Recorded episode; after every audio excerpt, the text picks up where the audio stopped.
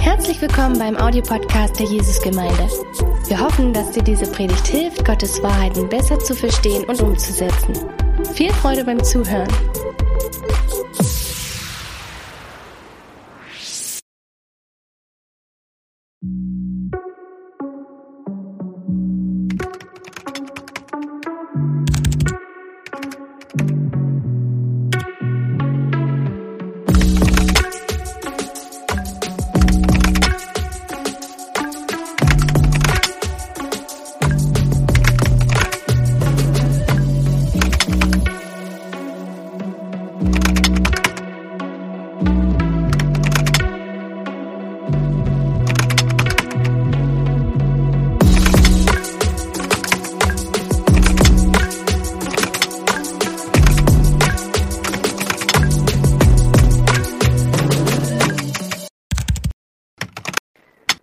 Herzlich willkommen zur Predigtreihe Näher, wie ich Gott jeden Tag begegnen kann.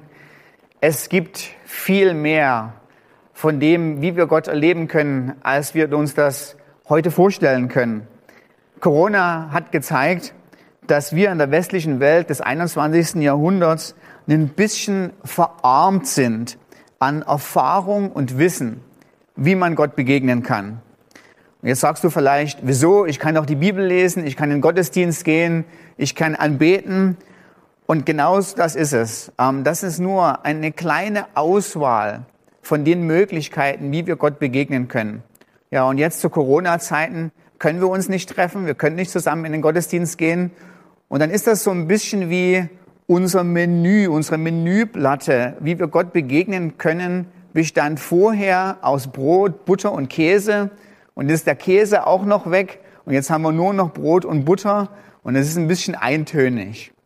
Wenn es die ganze Zeit eigentlich noch einen Lachsauflauf gibt, noch Würstchen und noch so viele andere Dinge, von denen wir eigentlich noch gar nichts wissen und die wir uns nicht zum eigen machen, wie wir Gott begegnen können.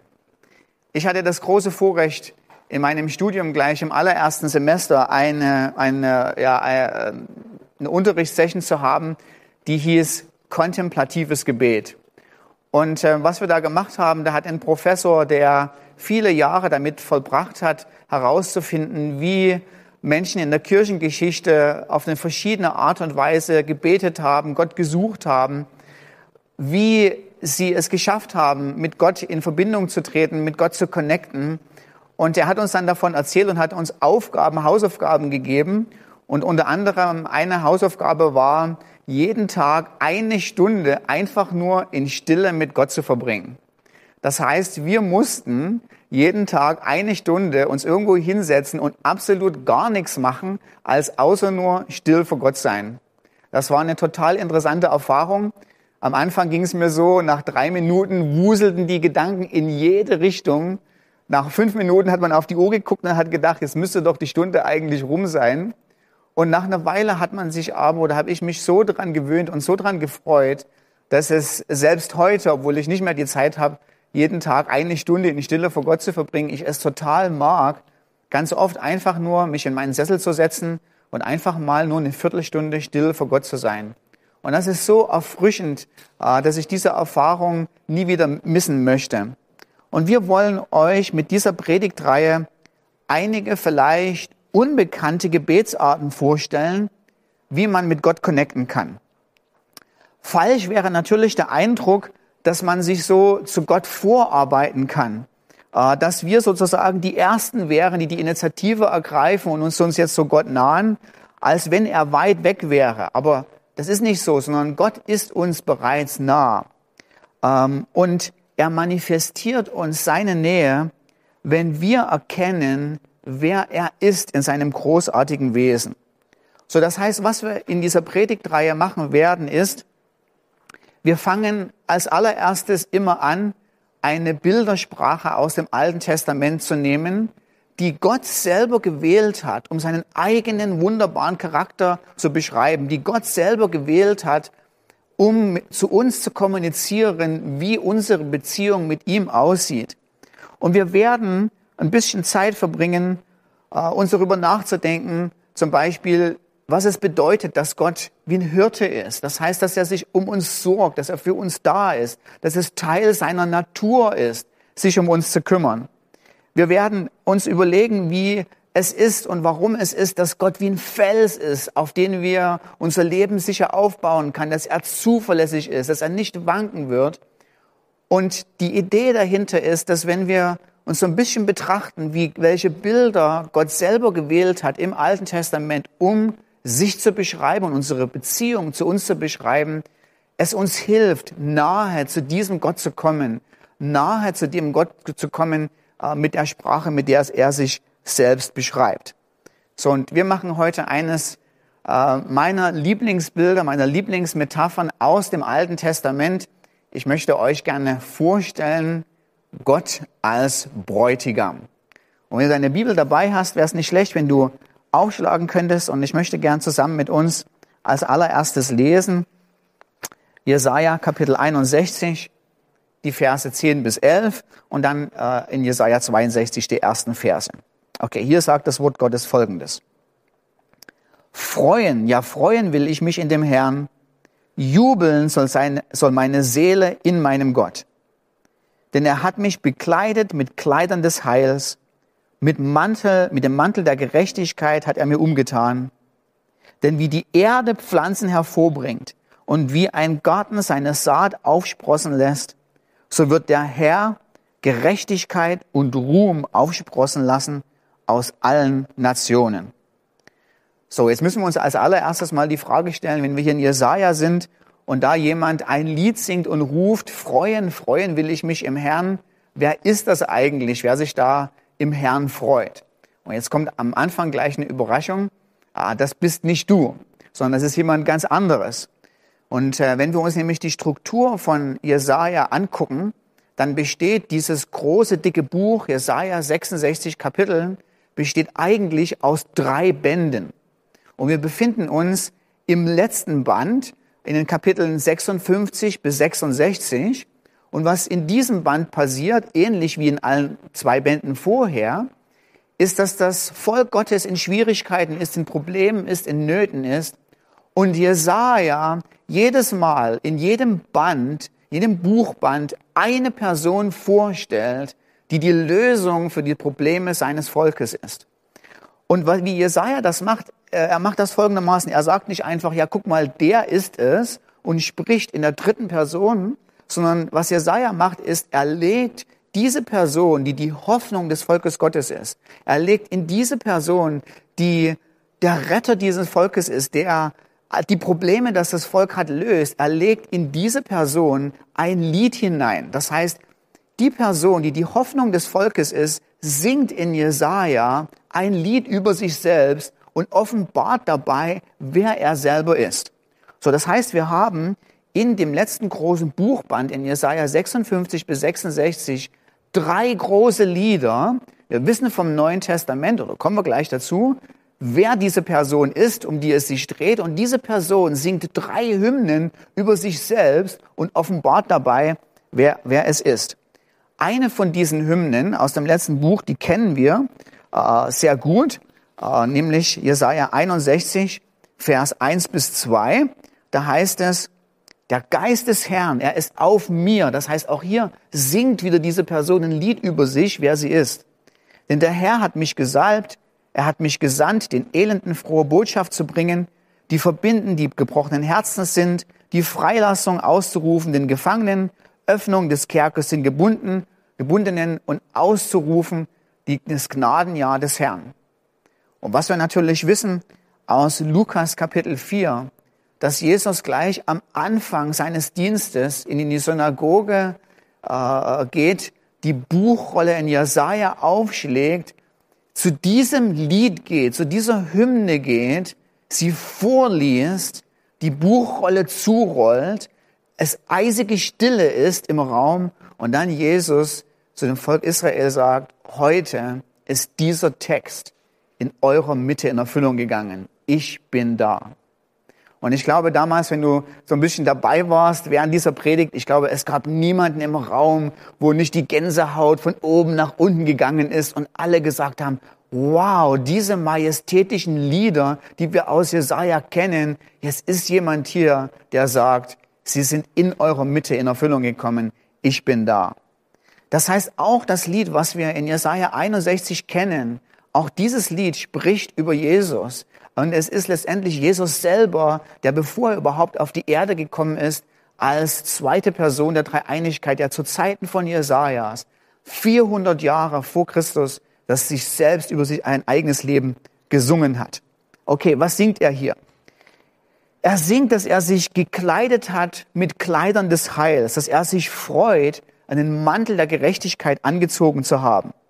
Und wie das bei Jesaja funktioniert ist, dass die Symbolsprache von Kleidern, wenn sich jemand was anzieht, bedeutet nicht, dass Jesus selber geheilt wurde oder dass er selber eine Gerechtigkeit bekommen hat, die er vorher nicht hatte, sondern Kleider funktionieren hier so wie Arbeitsklamotten, wie Arbeitskleidung. Also wie wenn ein Handwerker zu dir nach Hause kommt dann hat er in den allermeisten Fällen wie so eine Art Tasche, die er sich da so umbindet und da hat er einen Haufen Werkzeuge drin, mit denen er dann immer, was eben bei dir kaputt ist, dran rumwerkelt. Und genau dasselbe Prinzip finden wir hier. In Jesaja 61 nimmt Jesus diese Kleider und sie offenbaren, wer er ist und was er für dich tun wird. Er wird derjenige sein, der die Fähigkeit hat, der die Qualifikation dafür hat, dich mit Gott in Verbindung zu bringen. Er ist derjenige, der die Fähigkeit hat, dir eine Gerechtigkeit zu geben, die du vorher nicht hattest. Und das Interessante, was wir hier dran lesen, ist, dass Jesus sich darüber freut, dass er diese Fähigkeit hat.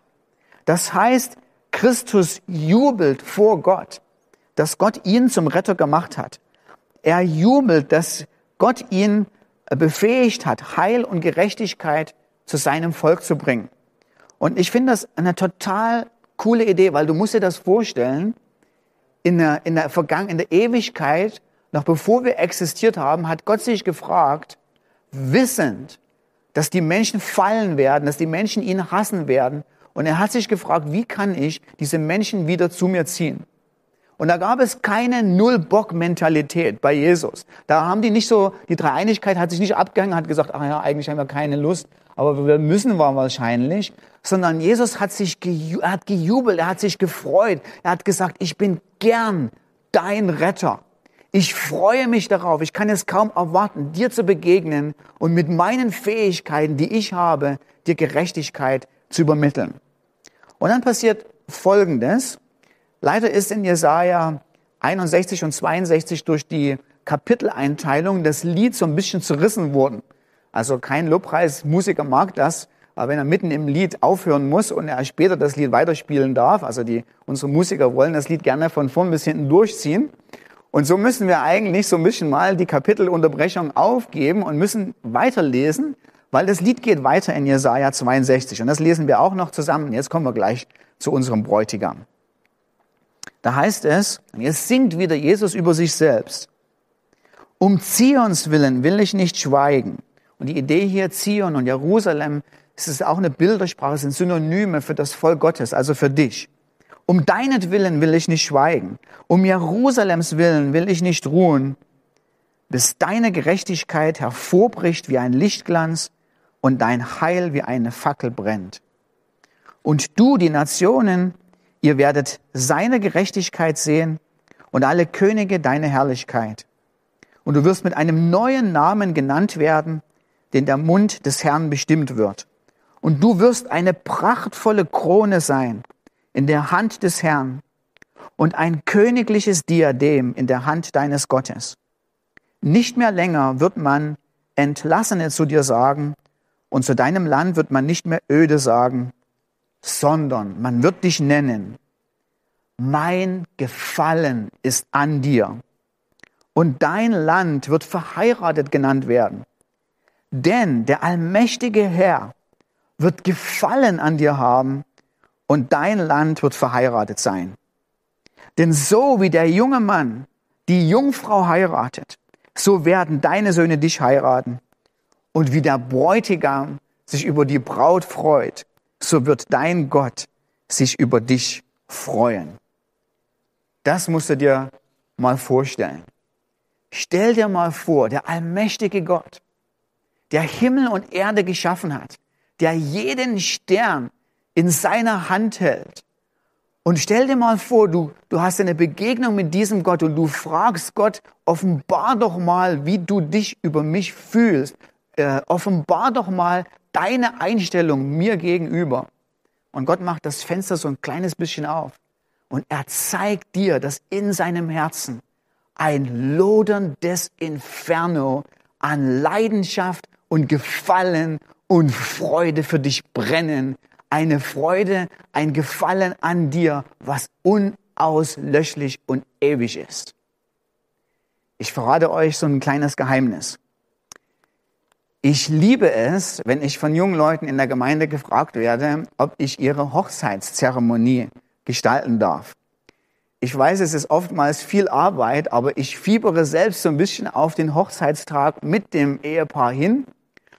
Und ich liebe es, diesen Moment zu erleben, wenn ich den allerbesten Platz in der Hochzeitszeremonie haben darf, nämlich ganz vorn und sehen kann, wie der Bräutigam mit einer Sehnsucht darauf wartet, dass die Tür aufgeht und die Braut in all ihrer Schönheit einmarschiert. Und ich weiß nicht, ob du es erlebt hast, dann in diesem Augenblick in die Augen des Bräutigams zu sehen und so ein bisschen ein Gefühl dafür zu haben, was in seinem Herzen losgeht. Wenn zum allerersten Mal so Auge an Auge so sich gegenüber sehen und diese Braut in ihrer vollen Schönheit da hineinläuft und der Bräutigam einfach nur denkt, das ist meine Braut. Dieser Moment ist so kostbar, dieser Moment ist so besonders und deshalb würdigen wir diesen Moment ja auch, ähm, indem wir Hochzeiten auf so eine, eine wunderbare Art und Weise ausschmücken, weil es einfach etwas offenbart, wie wertvoll dieses Frohlocken, dieses Freuen des Bräutigams über seine Braut ist. Und ich verrate euch noch ein kleines Geheimnis. Immer wenn ich das Vorrecht habe, wie zum Beispiel bei Niklas und Sandra die Hochzeit zu machen und ähm, ich so dabei sein durfte, und so ein bisschen miterleben durfte, wie der Bräutigam sich über seine Braut freut. Wenn die Hochzeitszeremonie vorbei ist, das allererste, was ich mache, ist, ich gehe erstmal irgendwo da ein bisschen spazieren, weg von allen Leuten und ich lasse es einfach nochmal so auf mich einwirken, dass so wie der Bräutigam sich über die Braut freut, das sind die Gefühle, das sind die Emotionen, das ist die Einstellung, die der allmächtige Gott für dich hat. Und nicht nur einmal kurz im Leben, sondern jeden Tag neu, unveränderlich, hat Gott in seinem Herzen ein Gefallen, ein Begehren nach dir, das so kostbar ist und das so wertvoll ist, dass wenn wir es schmecken könnten, wenn wir es erleben könnten, wie Gott über uns fühlt, unser Leben würde anders sein. Wir, wir würden es immer wieder erleben wollen. Wir würden Gott nahe sein wollen. Wir würden ihn immer wieder bestürmen und sagen, nochmal Gott, mach das Fenster nochmal auf. Ich habe Hunger und Sehnsucht zu erleben, wie du über mich denkst. Ich überlege mir manchmal so ein bisschen, wie hat Gott sich das ausgedacht, als er Jesaja geschrieben hat? Und das sind Vater, Sohn und Heiliger Geist. Und in ihrem Herzen ist ein Gefühl für dich, ist, ein, ist eine Absicht für dich, ist eine Hingabe, eine Leidenschaft für dich. Und sie überlegen sich so ein bisschen und sagen, wir müssen was finden, wir müssen eine Bildersprache finden, wir müssen eine Metapher finden, um das, was eigentlich nicht kommunizierbar ist, was man nie in Sprache ausdrücken kann, wie wir das dem Menschen rüberbringen, mit welchem Enthusiasmus, mit welchem lodernden Feuer du dich an ihnen freust und du dich nach ihnen sehnst. Und dann, das ist natürlich ein bisschen erfunden jetzt, ähm, gibt es einen Vorschlag und der eine sagt so, ja, man könnte das so machen, so, ich liebe dich wie eine Mutter, die so ihr Neugeborenes auf ihren Arm hat und sich so das erste Mal das kleine Wesen da hat und sagt, oh, ich liebe dich, ich liebe dich, ich liebe dich. Und alle Vater, Sohn, Heiliger Geist sagen, das ist gut, das ist prima, aber es reicht noch nicht. Und nachdem alle Vorschläge gekommen sind, sagt Gott der Vater, wir müssen etwas nehmen, wir müssen das intensivste Gefühl nehmen, was der Mensch kennt, an Freude und Verlangen nach jemand anderem. Wir nehmen die Idee, dass Gott sich wie ein Bräute oder dass ein Bräutigam sich freut an einer Braut, Augen nur für sie hat und einfach so glücklich ist am Tag einer Hochzeit. Wir nehmen dieses Bild, wir wissen zwar, es ist immer noch nicht entsprechend der Wirklichkeit, weil es nicht ausdrückbar ist, welches loderndes Inferno in Gottes Herzen für dich ist. Aber wir nehmen die intensivste Metapher, die intensivste Bildersprache, die es gibt, und wir bezeichnen damit und wir kommunizieren in der Hoffnung, dass der Mensch ein, ein, also mitgenommen wird, hineingenommen wird in unser Herz und ein Gefühl dafür kriegt, wie wir über dich, unsere ihm, mit ihm versöhnten Menschen denken. Und jetzt könnte man so ein bisschen denken, wow, das ist ja total klasse. Wenn Gott so eine riesen Leidenschaft für mich hat, muss ich ja ein mega toller Typ sein. Was muss ich für eine klasse Braut sein, dass Gott mich so liebt? Und ich glaube, hier müssen wir natürlich dem, dem Text und dem, was Gott offenbart, erstmal gerecht werden. Gott ist kein Bräutigam, weil er dich zuerst gesehen hat und gesagt hat, oh, da ist aber eine hübsche Braut. Ich glaube, ich sollte ein Bräutigam sein und um sie werben. Sondern das ganze Gegenteil ist der Fall. Wenn du dir Jesaja anguckst, wirst du sehen, dass du eigentlich keine Braut warst ohne Jesus, sondern du warst öde. Du warst verlassen. Und auch das muss man sich mal so ein bisschen vorstellen. Öde bedeutet, wie du kommst, so eine Gegend, so, eine Art wüstenähnliche Gegend, wo du sagst, oh, was könnte ich denn hier anbauen? Wofür kann ich das Land benutzen? Und im Endeffekt gehst du enttäuscht davon und sagst, das ist nur ein einziger Steinhaufen. Hier wächst nie etwas. Das Land ist einfach nur öde. Warst du mal in der Gegend, wo es die einfach so richtig hässlich war, wo du einfach sagst, hier will ich nicht sein, hier habe ich keine Lust drauf. Das Ding ist einfach nur öde. Und ganz ehrlich, das warst du. Und Christus hat sich nicht in dich verliebt, weil du, weil du eine Braut vorher warst, sondern das Gegenteil ist der Fall. Du warst öde und verlassen und Christus ist Bräutigam. Nicht, weil du Braut warst, sondern er war Bräutigam in alle Ewigkeit noch bevor du Braut warst. In der ewigen Vergangenheit war es nicht so, dass das Herz von Jesus sich nach etwas gesehnt hatte, was nicht da war. Es war nicht so, dass er gesagt hat, ah, ich muss irgendwo, ich sag, mir fehlt etwas, sondern ganz im Gegenteil. Apostelgeschichte 17 sagt, Gott wird nicht gedient mit menschlichen Händen, als ob er etwas nötig hätte. Noch bevor du da warst, bevor Gott die Welt geschaffen hat, war Christus schon ein feuriger Bräutigam. Er war schon erfüllt mit Leidenschaft und Liebe für Gott den Vater. Und Gott der Vater war wie ein Bräutigam für seinen Sohn. Die Dreieinigkeit hat sich gegenseitig angesehen. Und was sie gesehen hat, war so phänomenal, war so großartig, dass Gott in der ewigen Vergangenheit schon ein Bräutigam war und die Beziehung innerhalb der Dreieinigkeit man durchaus bezeichnen kann wie eine Liebe von Bräutigam zu Braut. Und warum du Braut geworden bist, ist nicht, weil du ohne Jesus so wunderbar warst und Gott dich unbedingt gebraucht hat, sondern weil Gott übergeflossen ist an Liebe für sich selbst, weil er so eine Freude an sich selbst hatte, dass er gesagt hat, ich muss es teilen mit jemand anderem. Ich muss, möchte jemand anderem hineinnehmen an meine Bräutigamfreude, die ich jetzt schon bereits mit dem Vater, dem Heiligen Geist und dem Sohn habe. Gott hat nichts gefehlt an der Schöpfung. Er war ein grenzenlos glücklicher Gott. Aber er hat dich hineingenommen.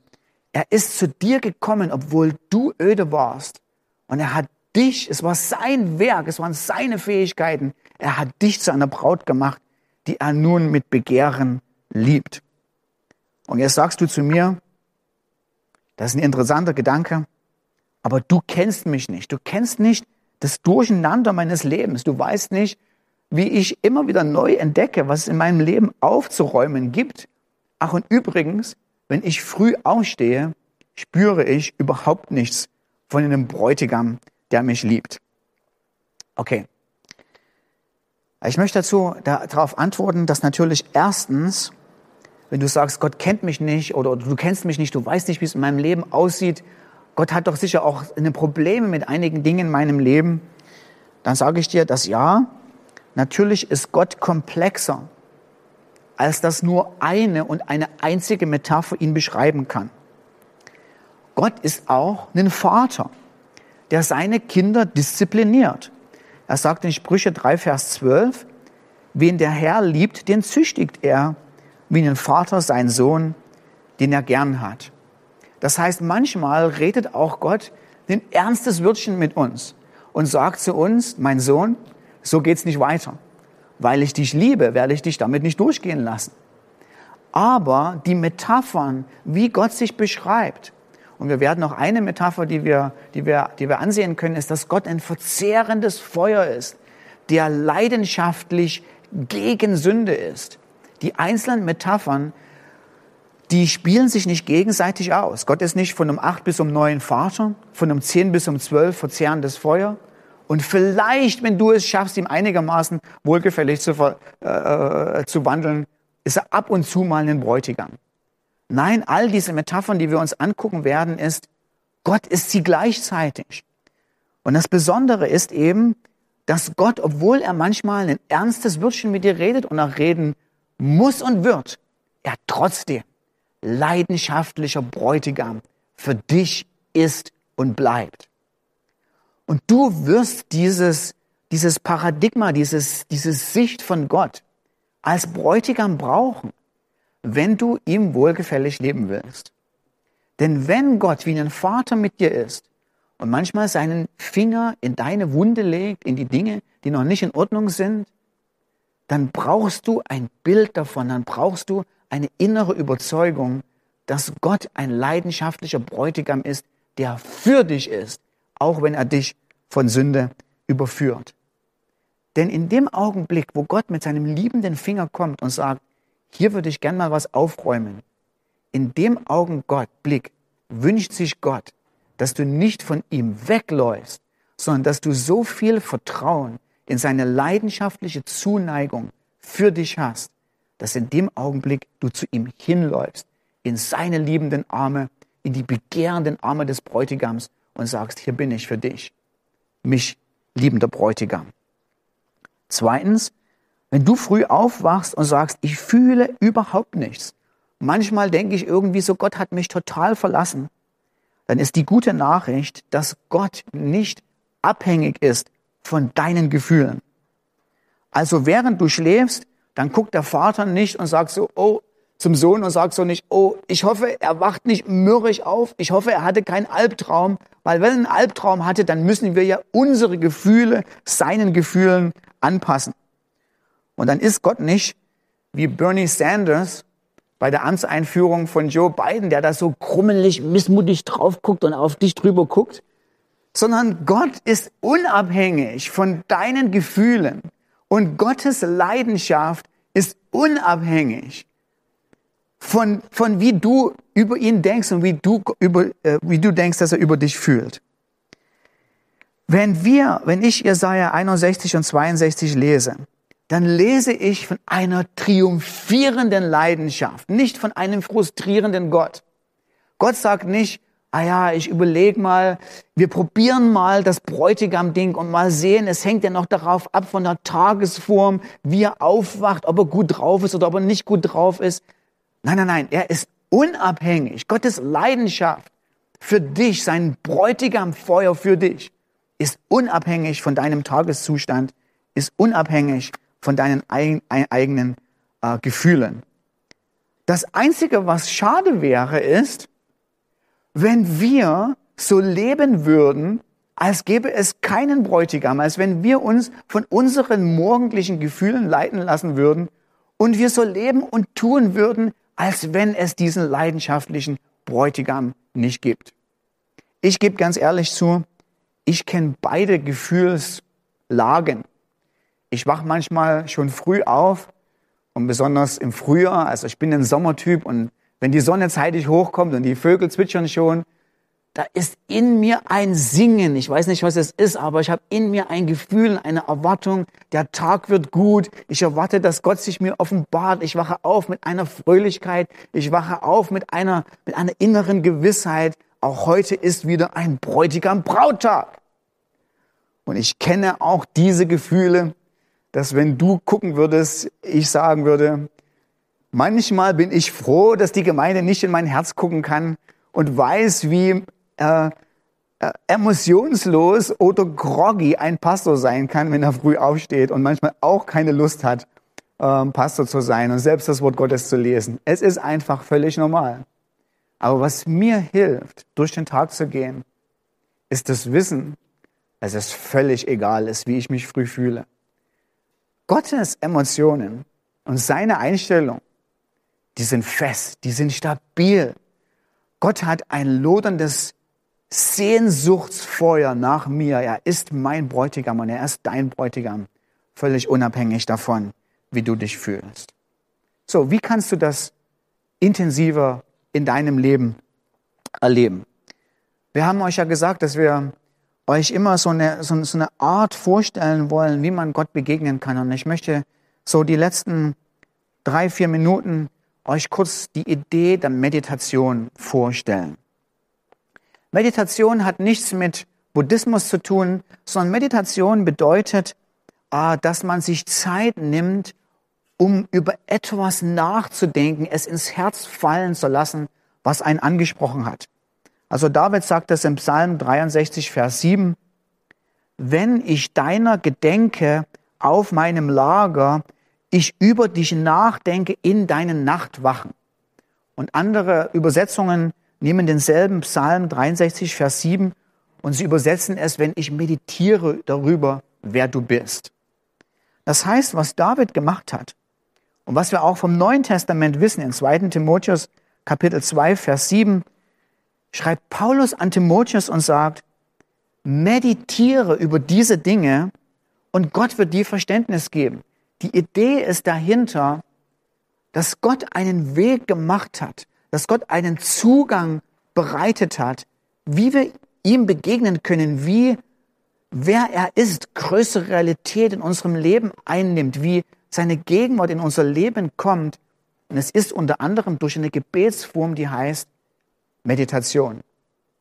Und das Interessante ist, dass Gott dir Dinge offenbaren wird, er seine Gegenwart in deinem, in deinem Leben ruhen lassen wird, durch Meditation, die du nicht kriegst, wenn du sagst, habe ich keinen Bock drauf. 2. Timotheus Kapitel 2, Vers 7 sagt explizit, wenn du über diese Dinge meditierst, wenn du über diese Dinge nachdenkst, dann wird Gott dir Verständnis geben. Okay, so wie meditiere ich? Oder wie macht man das? Wie kann man das machen? Meditieren geht folgendermaßen. Du nimmst dir als allererstes irgendwo einen gemütlichen Ort, einen gemütlichen Sessel oder gehst raus in den Garten oder in den Wald, wo du einfach ein bisschen Zeit hast für dich.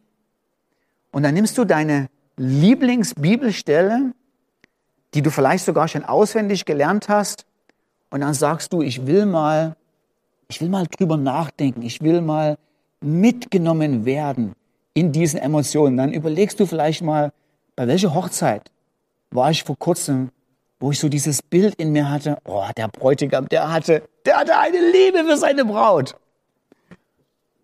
Und dann überlegst du dir das mal. Wie hat sich der Bräutigam in diesem Augenblick gefühlt? Ich habe einen natürlichen Vorteil. Ähm, ich habe eine wunderbare Braut selbst geheiratet und ich kann mich noch gut daran erinnern, wie meine eigenen Emotionen durchgebrannt sind. Die Sicherung war raus, als sie da einmarschiert ist in die Kirche. Und ich denke, wenn ich über den Bräutigam zurückdenke, manchmal darüber, wie habe ich mich gefühlt? Welche Emotionen der Sehnsucht hatte ich danach? Wie habe ich über Nadia mich gefreut und gesagt habe, ich mag dich, wie du bist, ich mag dich, ich mag dich, ich mag dich. Und dann bleibe ich eine Weile dabei und das ist Meditation und ich stelle mir so vor, wie in Gottes Herzen. Und ich weiß, manchmal kostet das Überwindung, weil ich mich überhaupt nicht oftmals so begehrenswert fühle. Aber wie gesagt, sehr unabhängig von meinen Gefühlen. Aber ich überlege mir so, weil es wahr ist, weil es in Gottes Wort steht, welche Emotionen Gott in seinem Herzen hat. Ich überlege mir, dass wenn ich in sein Angesicht sehe, ich ein Lächeln über meinem eigenen Leben sehe. Ich so ein bisschen sehe, dass Christus sich freut, was er geschafft hat in meinem Leben. Und ich lasse es so ein bisschen einwirken und ich strecke mein Herz danach aus. Das braucht natürlich so ein bisschen Zeit. Und ich spreche mein eigenes Leben über und sage, wie ein Bräutigam, wie ein Bräutigam, wie ein lächelnder Bräutigam, wie jemand, der schmunzelt, der zufrieden ist mit mir. Und ich lasse das Bild auf mir wirken. Und ich nehme mir wirklich einfach mal so eine Viertelstunde und ich genieße es einfach, dieses Bild auf mich selber, auf mein eigenes Leben zu beziehen. Dass Gott mich mag. So unvorstellbar das auch manchmal sein mag. Dass Gott Gefallen an mir hat und dass er Emotionen der Leidenschaft und der Hingabe an mich hat. Das kann man alleine machen. Das kann man übrigens auch im Hauskreis machen. Das kann man sogar per Zoom machen. Ähm, ich habe es selber probiert. Ähm, ich habe einen Freund von mir in Norwegen angerufen äh, letzte Woche und habe ihm davon erzählt, dass wir über den Bräutigam, über den, ich über den Bräutigam sprechen werde. Habe gesagt, komm, lass uns einfach ein bisschen Zeit verbringen. Lass uns einfach per Zoom so ein bisschen darüber meditieren und es auf uns wirken lassen, wer der Bräutigam ist. Und wir hatten wirklich eine wunderbare Zeit zusammen.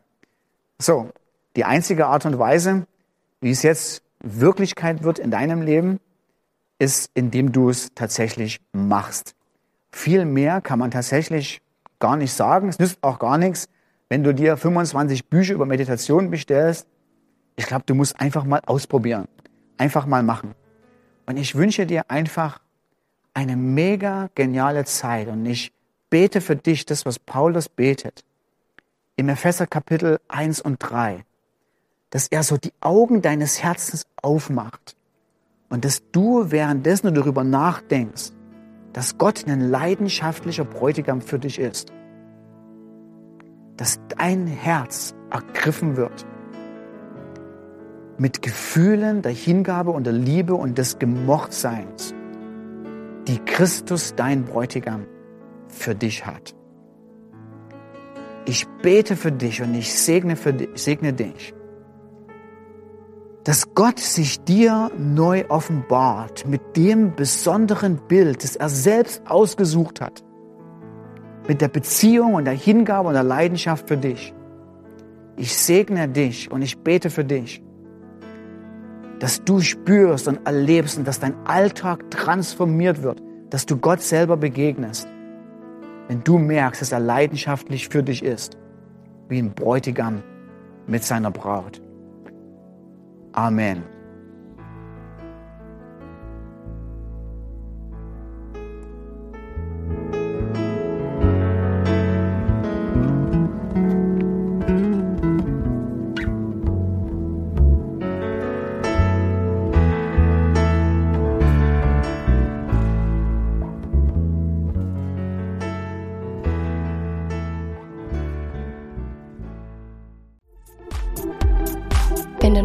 Über Gott und die Jesusgemeinde wissen möchtest, findest du viele weitere Informationen auf www.jgdresden.de.